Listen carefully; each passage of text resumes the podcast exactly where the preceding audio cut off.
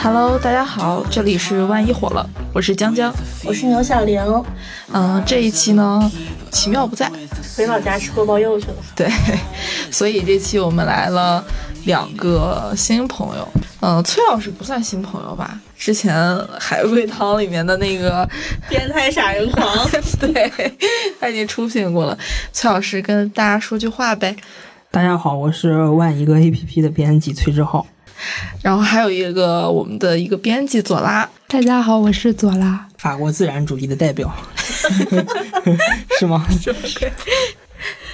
嗯，我们今天聊这个话题，其实是说突然又不突然，前提是我们先是在其他媒体上面看到了余秀华和杨楚策的那个事儿的后续。呃，杨楚澈写了一个道歉信，然后并且让澎湃公开给大家。然后根据这个道歉信，我们大家有很多会很想聊的一个事儿，然后包括对感情观或者是一个恋爱关系的一个看法。我觉得先是给大家说一下这个信大概具体是一个什么样的内容吧。这个道歉信其实洋洋洒洒的写了有洋洋洒洒，就是阴阳的阳，傻里傻气的啥，就是挺长，写的挺长，然后就内容吧也挺乱七八糟、花里胡哨的。然后想给大家先简单的说一下它的内容。呃，首先啊，先是道歉信三个字儿，就有一个字是错别字，他写了道歉信的歉字是写错了的。然后后续吧也有特别多的错字儿和那种语法的问题，所以我们编辑们看着都挺难受的。但这都这都不是重点啊，我们来说内容。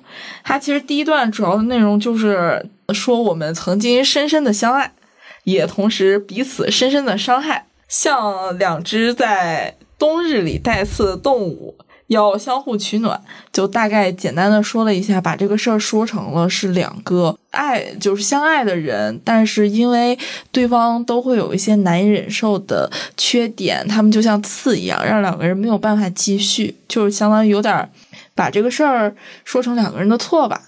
然后后面的第二段是。他觉得余秀华平常看的外籍的小说和书籍过多，然后劝他多看一些中国的书籍。他原话是这么说的：“在这个多元的地球上，我们终其一生无法去体会每一种文化。我们生在中国这个伟大的国家，至今灿烂的历史文化几千万。对，这又是一个病句。即使你觉得当前的社会让你感到很压抑，也建议不要老看。”外国小说，不要活在童话世界里，要看看中国的儒家思想书籍，这都是一辈又一辈的先民在历史的长河中智慧的结晶。但是主要的重点可能就是在第二段，就是他建议，呃，余秀华少看外籍文学，多看中国的，嗯，博大精深的中国古典书籍。左拉觉得呢？反正我个人的感觉是。他在这封所谓的道歉信里面，给余秀华挖了挺多的坑的。我会觉得他在写的时候，他就知道这个东西是要公开给大众的一个东西。我会很难不去怀疑他有一些别样的意图，就是除了真的道歉之外的一些意图。嗯，小崔老师不是这么想的，是吗？因为我是一个小说从业者，因为大家也知道，我们万一个 A P P 每天都会发一篇小说，而且还是原华语原创文学小说来给大家打 又打广告了，打广告了。对对对，稍微在这打广告，就是给大家读。所以面对这个杨楚策跟于永华讲这个话的时候，我其实有点不太好受。就是他说建议不要老看小说，还是说是外国小说，而且他后面跟了一句“活在童话世界里”。他其实会让我想起来，就是柏拉图在《理想国》里对于诗人的指控。他就是说，你们诗人在这个时代起什么作用呢？对于我来说，我觉得两个人的情感关系的话，我觉得他你想建议什么都都没关系。但是我觉得他的语言里面会有一种很平庸主义的东西在，就是说他好像要把这个读小说这个事儿，好像化约为一个。看起来不那么高级，没有那么社会感的一个东西，然后要说，你看正常的人生路应该要怎么走？对，不是啊，你之前不是说你看完第一段特感动吗？对啊，对我呃，我我必须要回到一个我们刚开始讲的，因为这是第二段，就是关于外所谓要不要读外国小说，我们要怎么认知这个什么传统文化和现代这些文学之间的问题。呃，如果回到第一段，他的意思就是讲说一个问题，就是说他们他觉得他们两个人的关系是相互取暖。就是在我看来，我觉得这是一个很朴素的话。就是如果我作为一个人，就是单纯的有很有很复杂情感的人，我对这种表述是很很受感动的。但是我不认为这个爱或者说这种情感是一种很很好的情感，或者它不是一个很，它本质上来说不是一个很理智的情绪在。嗯，我我为什么会说这个话呢？我见过太多很朴素的人，大家会觉得两个人在一起过日子就是抱团取暖。但是我觉得，往往我们如果要把这个爱或者感情，就是把它降到这么一个降格为这样子的一个东西的话，如果仅仅作为抱团取暖的话，两个人的感情在面对下一次严寒的时候，可能是很难牢固的存在的。就像他们今天所遇到的这个问题一样，他们面临的严寒是他们两个本身中有错误，不是说受到了什么外界的伤害。对呀，嗯没有任何的外界伤害，其实。嗯。只不过一个人，哎，我我想跟你取暖，哎，但我不想跟你取暖了，我想扇你嘴巴子，怎么回事？对，就是其实我第一次听到就是小崔说，他觉得这一段特别感动的时候，我有点惊讶。在我看来，我会觉得这是一种用爱情的浪漫化去模糊一些事实焦点的一些小伎俩，一些诡计多端的一些小伎俩。其实这个事儿，嗯、咱们公众号周一的时候也写过了，就。嗯，这个男人，我我们从我们旁观者的角度上来说，会觉得他刚开始跟他在一起的时候，目的就不是特别的纯粹，不是说他从一刚开始就是单纯是爱他、喜欢他才跟他在一起的，就包括是呃，他们俩的恋情公开是这个男的单方面的公开的，然后后续也是打着余秀华的另一半的这种名义，然后在网上开直播间，然后包括卖神农架的蜂蜜。其实他因为这个事情，其实获利蛮多，所以我会有一点感觉，这个男的从一开始对他其实不是一个很纯粹的状态，对他肯定是会有一些利益的需求。然后再包括后面，你看他在直播直播间放出余秀华不太体面的一种状态，包括会说他，嗯，甚至算是造谣吧，我觉得就说他尿裤子之类的。但是其实余秀华说这个事情是不存在的，去利用这个舆论，然后去宣扬这一次的这种两人之间的情感问题。我会觉得这个男的挺居心不良的，而而且包括他就有事实存在的家暴嘛。就虽然在他的口中是只扇了十几个巴掌，没有扇上上百个巴掌，但是这个家暴我觉得是实锤。在道歉信的第一段，他其实在模糊焦点的，他在说我们两个之间的关系是深爱又伤害，但这个伤害是相互伤害。说白了，他这个东西在说的是一个巴掌拍不响，苍蝇不叮无缝的蛋。就是你不能因为它包裹了一层浪漫化的一个爱情的表述，你就你就觉得啊，好像这个东西就确实好像是相互伤害哈。就是我我会觉得这么想特别的鸡贼。我是没有在考虑这个男的最开始的目的是什么，就你爱不爱他，他爱不爱余秀华这事儿好像也没那么重要。至少他给余秀华送过花，然后也被他登过山，让余秀华在体会过那种体会过那种被爱的感觉，无论是不是真的。但是呢，就你可以不爱，但你别伤害。对，因为他本质上其实他从余秀华的身上其实获得了很多利益。嗯，左拉老师，你觉得呢？我就先说一下这个相互取暖的爱情，这个定义是这个男人他自己下的。余秀华从来没有定义过他俩是相互取暖的关系。这个男的在这封信的第一段，他先抛出来，又看似两个人是怎么说，是一个平等的，是一个互相温暖的关系。但是他在第一段的后面就开始。说了，说你要坚强起来，关注自己的身体，不能喝酒，呃，要关心宠爱你一生的父亲，千万粉丝对你的爱，一定要自己爱自己。他就是在前面说完他们互相取暖之后，后面又来了一些这种话，就有一种有一种在立自己清醒的人设，让大家觉得余秀华在这段关系里好像不那么懂事。嗯嗯。就所以，我觉得他前面所说的那个互相取暖的关系是不太成立的。所以就是因为你觉得说他在这个信的第一段的开头就如此的采用了这样的叙述叙述方式，会让你觉得说他的目的就不是太干净，或者说他好像试图回到一个问题，就是说跟我处于这段情感关系当中那个女方是不是有错呢？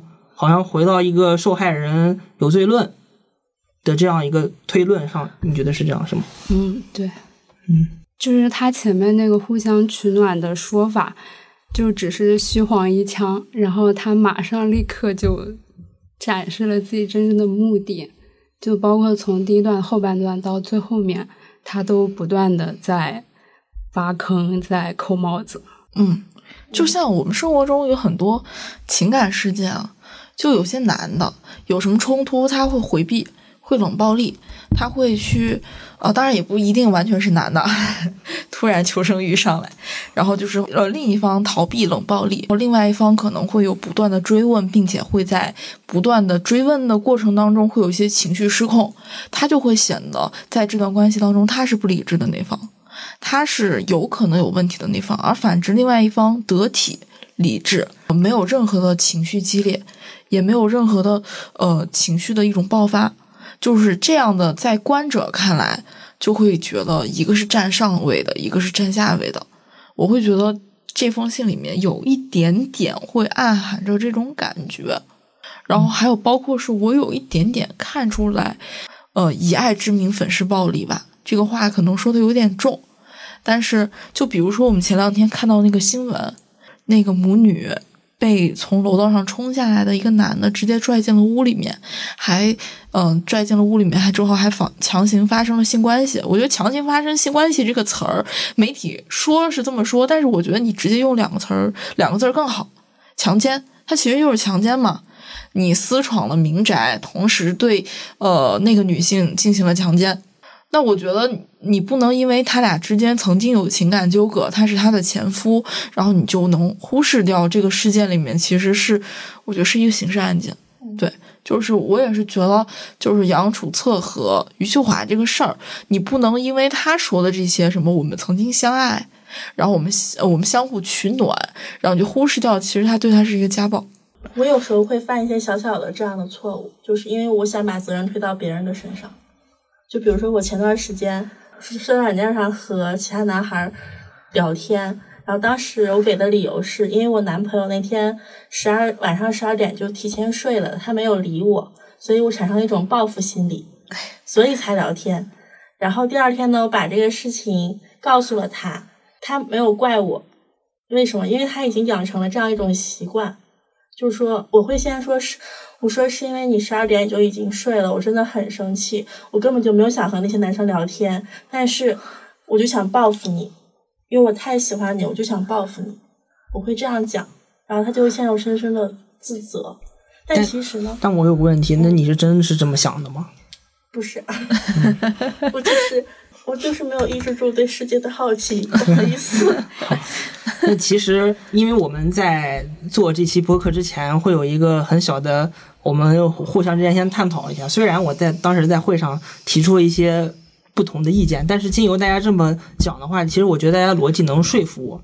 就是我们我们之前也遇到过这种类似的事儿，这可能是好几个月前发生的事儿，就是一个作者抄袭了另外一个作者的小说，但是他在很多年之后才公开道歉，然后他在他的道歉信里不断的提示说自己当时的处境和他当时他当时整个处境的尴尬。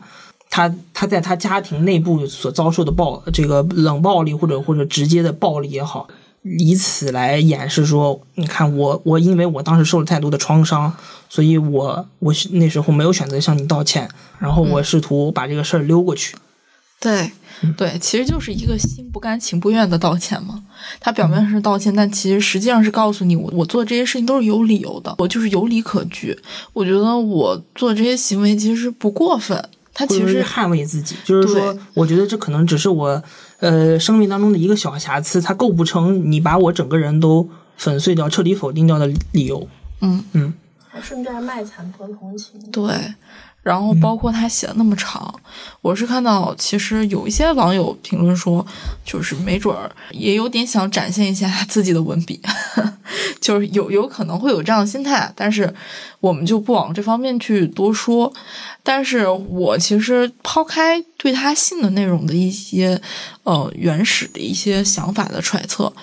我看到这封信的时候，我单纯内心就有点为余秀华老师会鸣不平，或者觉得不值。就是我们可以很清楚的从这封信里面能看得出来，这个男的肚子里面的墨水是一个什么样的情况。其实坦白来说，就是没有嘛。这个话说的很重吗？他有一些排比句用的还是可以的，我觉得。但是他的的的不分，的地的的地的，对不对起，这个地的不分。这个真的就是我们编辑看着真的很难受啊！那些错别字，那些错句，人太难受了。都得改，都得你们你们作为编辑得改，对。对，就太难受了。杨楚策最开始靠近于幼华，就是因为说他觉得他的诗写的很好，然后当时还给他写了一大堆，觉得说你在我生命当中是一个多么重要的地位。嗯，当然这可能也是一种叙述策略，嗯或者说情感策略也好。就是你你看了他的东西，你就会觉得他俩生活当中沟通啊什么，应该会有挺大的差距的。嗯，然后我就会觉得啊，你就一个天才的、有才气的女诗人，和一个完全没有办法沟通的一个男人，然后这样的生活，然后这个男人最后还背叛她，我就会觉得呃挺不舒服的。但我觉得是他是文盲这个事儿也也不是关键点。余秀华老师肯定知道他的水平到什么地位，只是说他在这封信里还在不断的通过通过一些话，看似是为于老师好，但其实是贬低他来捍卫自己的人设。嗯这事儿是挺让人家伤心的。我觉得是在余秀华老师特渴望爱、特需要爱的时候，杨楚策给了他一些填补。我看新闻，什么又送花，然后又背他上山，然后又，嗯，又毫不避讳的把余秀华老师是他女朋友这事儿告诉他的女儿啊，告诉告诉领导啊、工工作单位什么的，就相当于跟大家公开嘛。这其实，我觉得余秀华老师时候像一个嗯一个很正常的小女孩一样，就特容易感动。就这个地方，其实我又想到了一个思路啊，就有一些人他在恋爱的前期，他会声势浩大的去追一些人，或者是他会制造很多浪漫的一些桥段，包括说什么爬山爬六个小时，就是为了到了山顶，然后去就是求祝福，然后祝福语就是让那个余秀华要幸福，就是我会觉得他其实是一些蛮夸张的一些声势浩大的一些浪漫行为，但是这种浪漫行为的本质很有可能其实不是爱情，而是自恋。我们生活当中还挺多的，就比如说大学寝室楼下总有很多大学男生，然后点了一圈蜡烛，然后在那里弹吉他，然后大声唱歌，然后就是总会有一些这样的一个时刻。其实你说他真的是爱这个人吗？还是他爱的是他脑子里面对于这个事情的一个浪漫的想象呢？就是也说不太清楚。但是我觉得，如果从余秀华老师的角度来说，他面对这些声势浩大的求爱行为，他最后同意了，并且陷入其中。他其实明知道他俩之间其实，呃，说白了就是聊不到一块儿去的，在三观上面其实有巨大的沟壑，但是他还是义无反顾的跳进了这个水里面。左拉，你觉得他算是一种恋爱脑吗？我觉得他不算，无论从他上一段婚姻来看，还是说从他的先天条件的不足来看，他是比较缺爱的，也比较可爱的，就不属，所以不属于恋爱脑。啥是恋爱脑？对，啥是恋爱脑？上网搜的资料，恋爱脑有以下几个典型的特征，我给大家看看啊。听众朋友们也可以看看自己算不算恋爱脑。主要有三个特征，第一个呢叫侵入性思维，就是你把对方看作是全世界，感觉就你对象占据着你自己的全部大脑，每时每刻只想和他抱紧紧，甚至影响到正常的生活，荒废了事业和人生，有吗？你们我们没有，但是有有听说过这样的事儿。听说过？对我有小崔老师有吗？呃，我有段时间有，大学上大学的时候有。具体说说。这个你你先讲完，我可以。嗯，我讲完了。第二个点啊，患得患失，容易焦虑，容易变得不自信，担心对方突然不爱自己了，担心自己会被抛弃，低到尘埃里。如果你对象身边出现了一些竞争对手，便会激起你强烈的占有欲和攻击性。这个我没有，但是我的朋友有，好多朋友有恋爱脑啊。这我有，哎，我我每每天都是这个样子，基本上我都是占有欲特强那种。然后第三个叫挫折吸引，就是当你的你们的爱情受到阻碍，反而会加深你们对彼此的依赖，更加无法自拔。一旦分手了，就感觉整个世界全都塌了，要死要活，甚至做出轻生或伤害对方的过激行为。这个小莲你有啊？这个，这个我确实有感到全世界都崩塌过，后来通过上班缓解过来了。感感谢上班，感谢上班。就我有一个朋友，他就还挺明显的，他会定期的检查她男朋友的手机，检查一下他朋友圈，包括他的通讯录。就有的时候，她男朋友会有，就是可能对她有意思的那种女生想要跟她聊天，但是聊天的内容其实还挺正常的，就基本上就是，哎呀，这个问题我不知道怎么处理呀，哎呀，这个事情你知道吗？就是人家女生可能对她男朋友有点意思，这样问话，让她男朋友其实态度还挺正常的，就是敷衍一下嘛，说啊我也不知道怎么怎么样，但是她看到这样的聊天记录就会特别生气。然后甚至特别生气到要想要去找这个女生骂她，我每次其实就会觉得特别不能理解。好，那我也会特生气，是吗？但是想这样，但是我我就会没有什么感觉，我会觉得他对我男朋友有这样的想法很正常啊。但是我男朋友自己没有，那那也就无所谓了。那我觉得男朋友的回复可以再冷漠一点。这都不知道你是傻子吧？就这样，这样会不会不太礼貌？就人家人家那个小姑娘也没有说什么很过分的话，但明明知道他有女朋友，还要再这样勾引他，就不好，讨厌。那第一点是啥来着？第一点，第一点是侵入性，就是感觉他是我生活的全部。哦，就这种你们有遇到过，或者是自己就是的吗？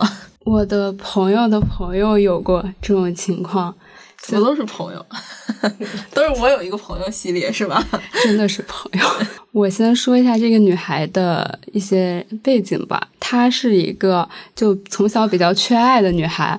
她从小她的爸爸就是常年在外经商，就不怎么回家。她的妈妈呢就比较偏爱她那个干啥啥都行的弟弟，所以她 从小比较缺爱。然后她当时。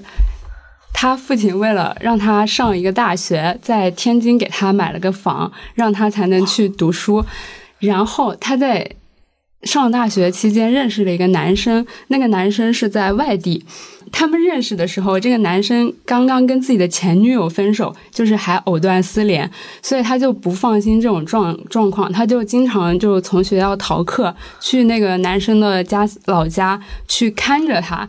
因为据那个男生所说，他的家里人都比较喜欢他的前女友。然后他的前女友也是一旦这个女孩子不在，就会自己找上门，然后他们就是互相奔赴的关系，所以这个女孩就会抛下所有，嗯，抛下自己的学业，抛下他爸爸为他做的那些努力，她就直接跑去了这个男孩的老家，就是天天都守着他，就直到学校通知他，如果你再不来上课，你就要被开除了。他是他第一反应就是找个人去帮他。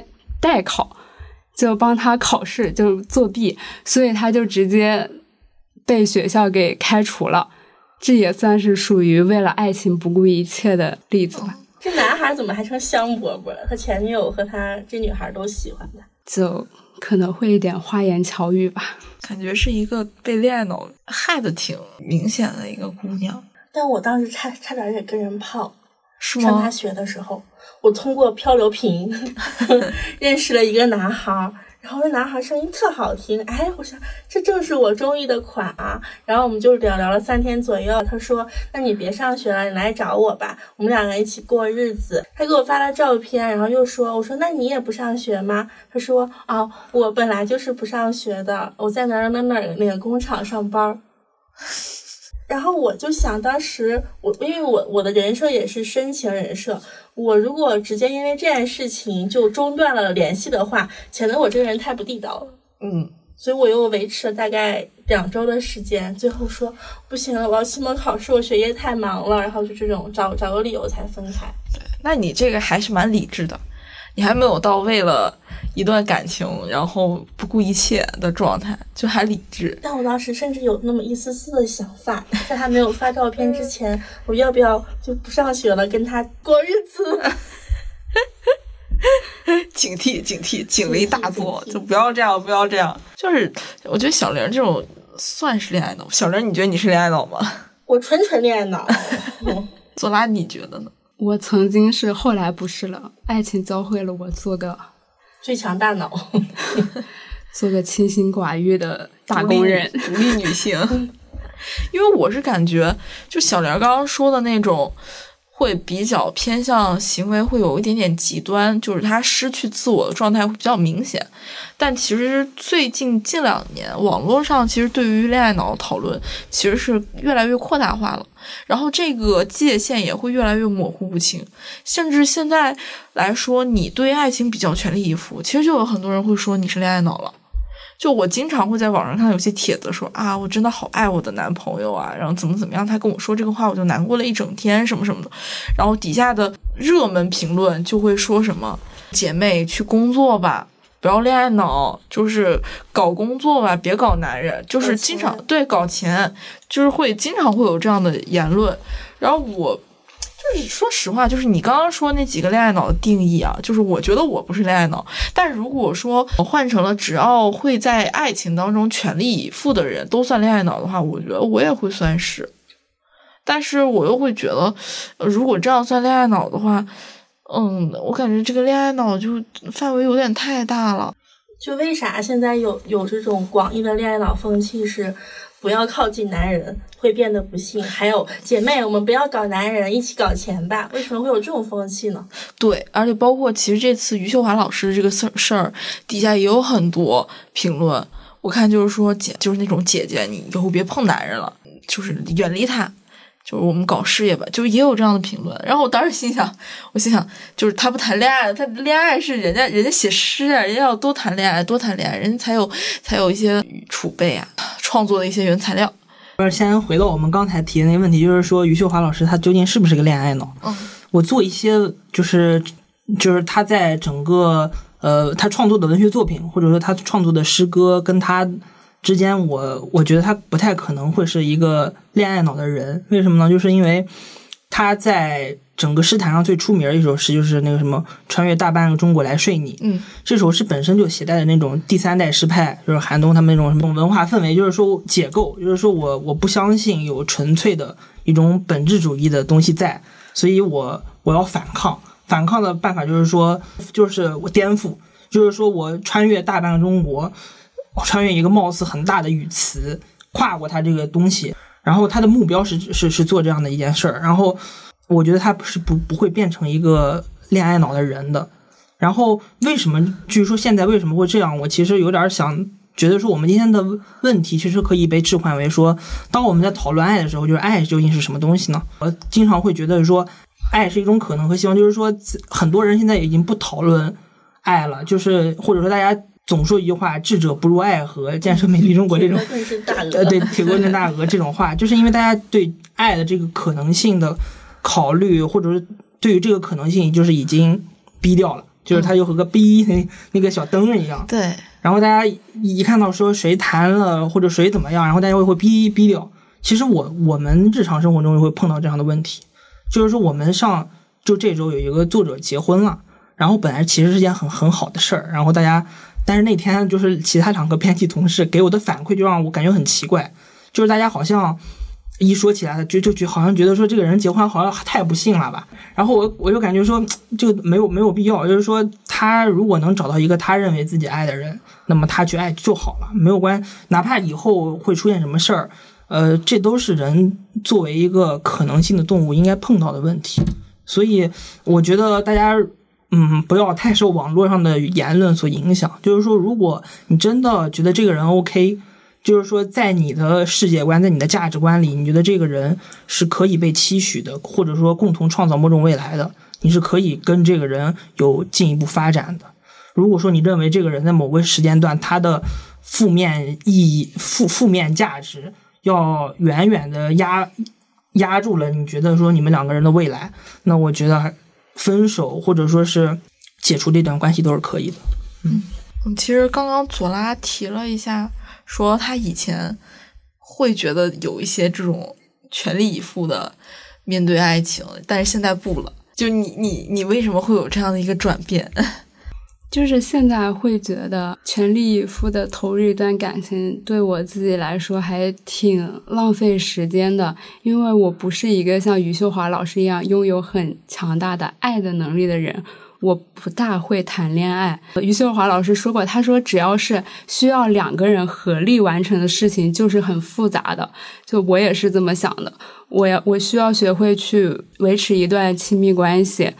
然后我会在这个过程中不断的怀疑自己，或者怀疑这个世界，但是到最后，我好像也没有沉淀下来什么东西，就不知道是我自我归纳能能力太差，还是说我就是在全力以赴投入一段感情这个过程中，我得不到一种成长吧。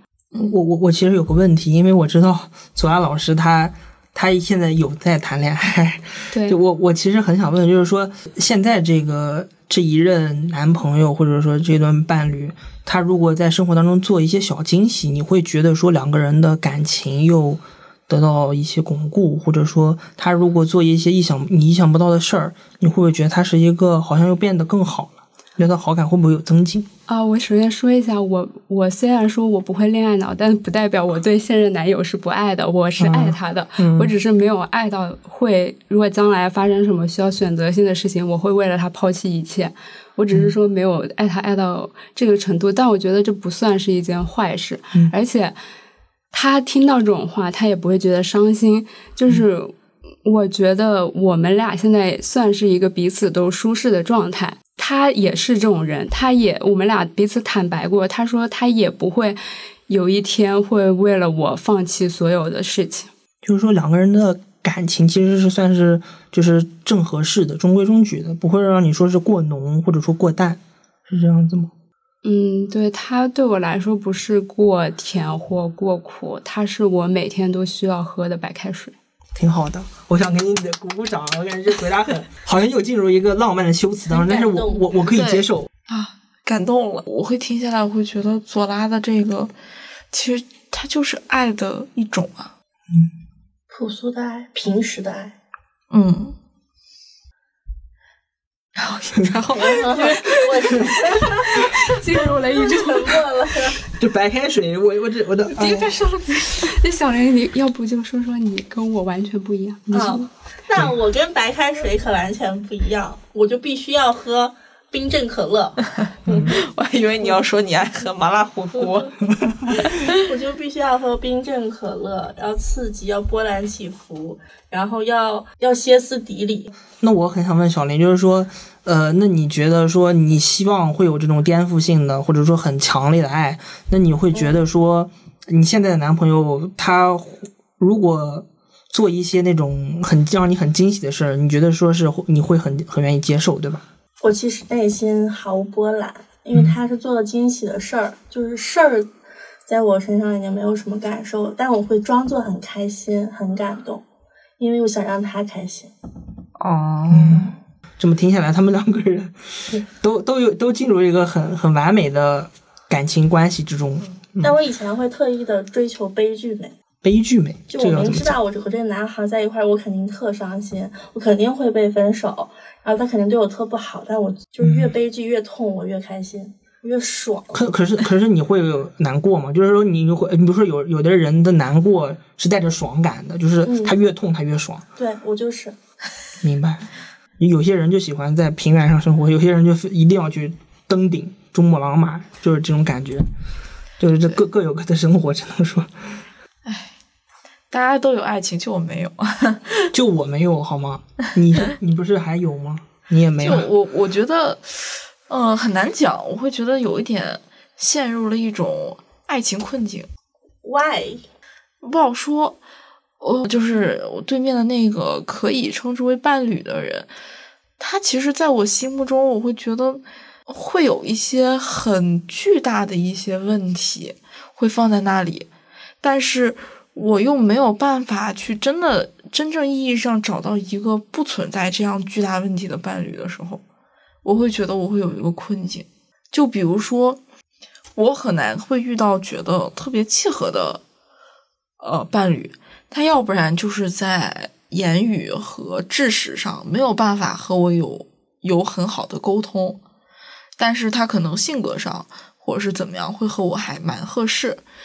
要不然就是他在知识上啊，平常的交流相处上啊，非常的默契，但是在性格上有着非常大的这种冲突的问题。当你遇到这种两难的问题的时候，我会开始怀疑，就是究竟，呃，这算不算是爱情？然后我内心会有一种，这个东西算不算是一种勉强和凑合？就无论这两种选哪一种，那我其实挺好奇小林怎么回答这个问题的。就每个人都有一个，每个人都有长处，每个人都有短处。你要找找这个人长处最吸引你的地儿，就是矬子里拔大个儿，就这么说，就是矬子里拔大个儿。嗯，就道理我都懂，啊，对，道理你都懂，但是你还是但是心里面会有一点，会有点不舒服，对，会有点就好像越悲凉。对，好像穿个第二天的袜子一样，哦，对，嗯，是这样的感觉，心里会穿个双。脏袜子出门儿，对，就是别人都不会知道，但嗯你心里就，而且这袜子表面上你穿只穿了一天嘛，其实也也不会脏到哪儿去，然后你心里还是会有点别扭。对，就会有点儿有点儿凑合。对我，我现其实现在也有这种这种苦恼或者困境，就是你总觉得就是没有合适的人，对，嗯，或者说我们在这儿在这儿一天要上八个小时班，然后出去之后可能没有那么多时间去见这么多人，也有可能。因为因为嗯，我也是看到余秀华老师这个事儿，我就觉得，哎呀，这个男的其实和他在知识上是有很大的不匹配的。他心里面会不会也有一些挣扎和一些凑合的心态？我会有点思考这个事儿。那如果都已经有了一点挣扎和呃凑合的心态，那他到底还算不算是爱情呢？或者说他不能叫凑合，因为你比如说小林，他现在觉得他对自己的感情的定位觉得也很满意，嗯那他们可能，我觉得小林可能跟余秀华老师的想法可能是类似的，就是说我一定要很浓烈的去爱这么一场，因为他可能在第一段婚姻当中没有得到这个东西，所以他要去尝试一下。嗯，嗯，我觉得我们是不是应该社社交软件，就这时候应该给我们打个广告什么的，我们插入一下。对，就是说到社交软件嘛，其实我会觉得，就我现在面对这个困境，应该很多人都有，因为我身边也有很多女性朋友一直在用社交软件，然后也是试图会从上面找到合适的伴侣吧，但是其实结果不是那么的好，可能会在某些方面会觉得特别聊得来，或者是某一方面，但是总是会落到一些实处，就比如说可能在网上都是在走心，都是在聊天，当然到了线下，男生可能就说你能不能去我家里坐一坐，晚上十点去我家坐一坐，或者是你这附近有家酒店，嗯，就是会遇到这样的一些困境，就是比如说，就是他可能和你聊得蛮来的，但是他可能对你就是有其他方面的所图，然后或者是你觉得你遇到了一个还蛮就是人格品性上还挺不错的人，但是你会发现你俩知识上可能就是有一些不是那么的匹配，就是我会觉得这样的不匹配的状态其实是绝大部分。但是我有一个问题，虽然我写文章的时候会骂这种，就是我第一天跟你聊，嗯、萨特、尼采、弗洛伊德，然后第二天说能不能看看皮，但是，但是我本本身的我内心的想法是，就是这个很正常，就我我觉得你大脑很性感，那我想跟你睡觉很正常。嗯，就在女孩看来，这个是正常的，但是我不知道为什么，我有点不太相信男人会觉得你的大脑性感。他或许他对你所谓大脑性感，你也只是个浪漫化的修辞，他只是迎合你就是小。翠不知道怎么感觉，因为现在就在场就只有你是一个直男。我我有我有时候也不知道该怎么讲，就是好像用社交软件的默认的前提就是说你得接受一这个男的或者这个女的要向你提出来一些什么晚上要共度一夜的这种这种诉求。呃，我好像很少有看到说有一个社交软件，就是它能够让人真真真真正正的互相了解彼此，所以我觉得在网络上去认识这种人可能有点太困难了，或者说你认识这种人只是个一些一些代码而已，一些他你在背后永远不知道这个人具体在考虑一些什么东西。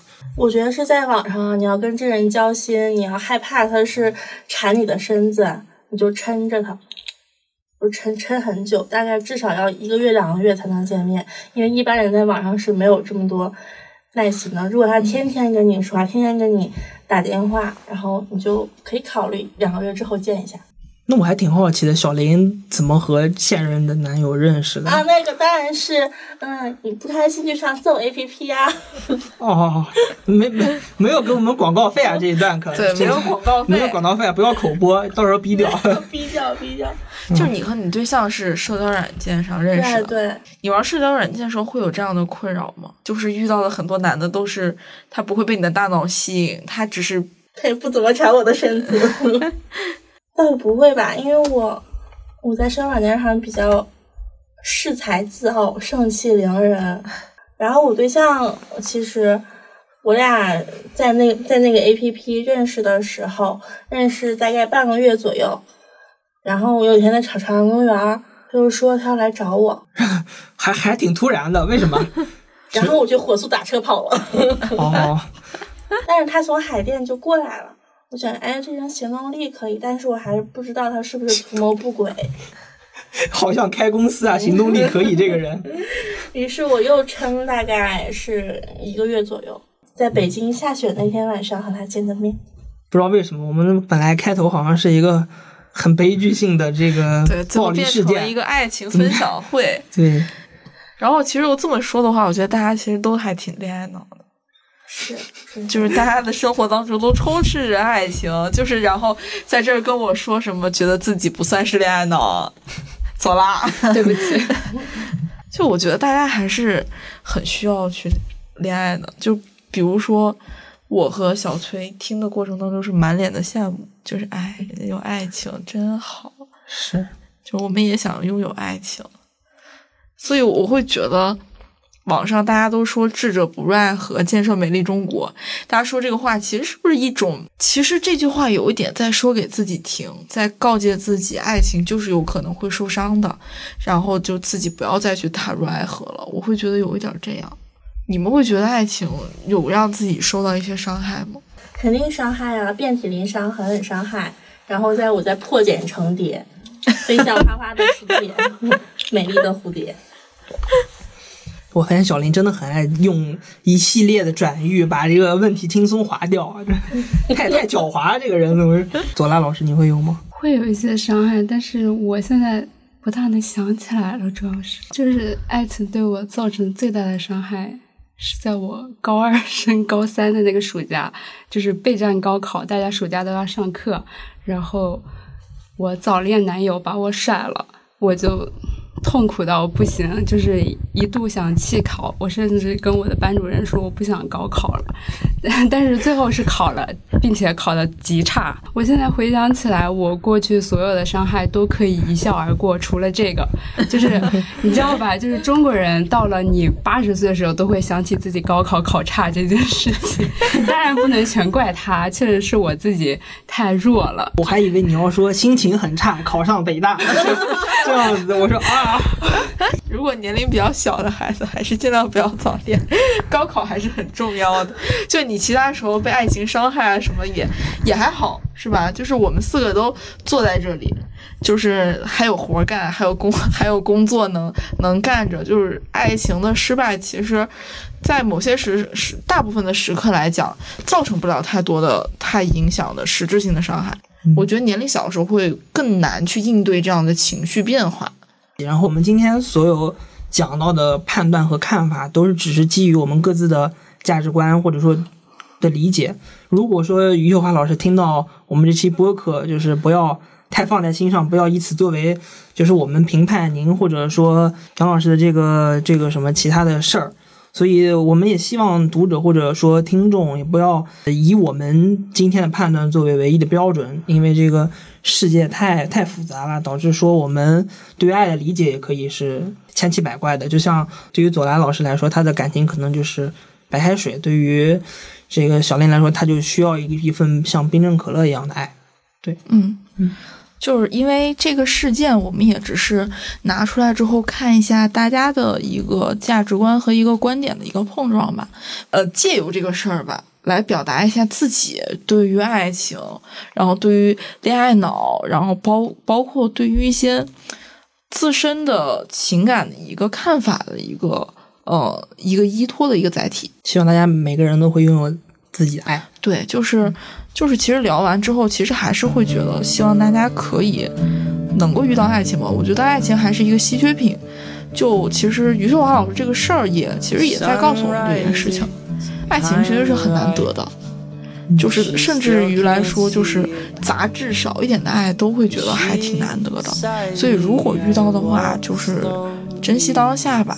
就遇不到也没有关系，遇不到我们的生命当中也有很多，是吧？就是还可以工作，还可以学习，对，读书，对吧？对，获取这个世界上的知识。所以那我们今天的播客就先聊到这儿，好，大家再见，拜拜。She's the sea. She's the sun on my back, baby. She's my captain. She's the sea. She's the sun on my back, baby, believe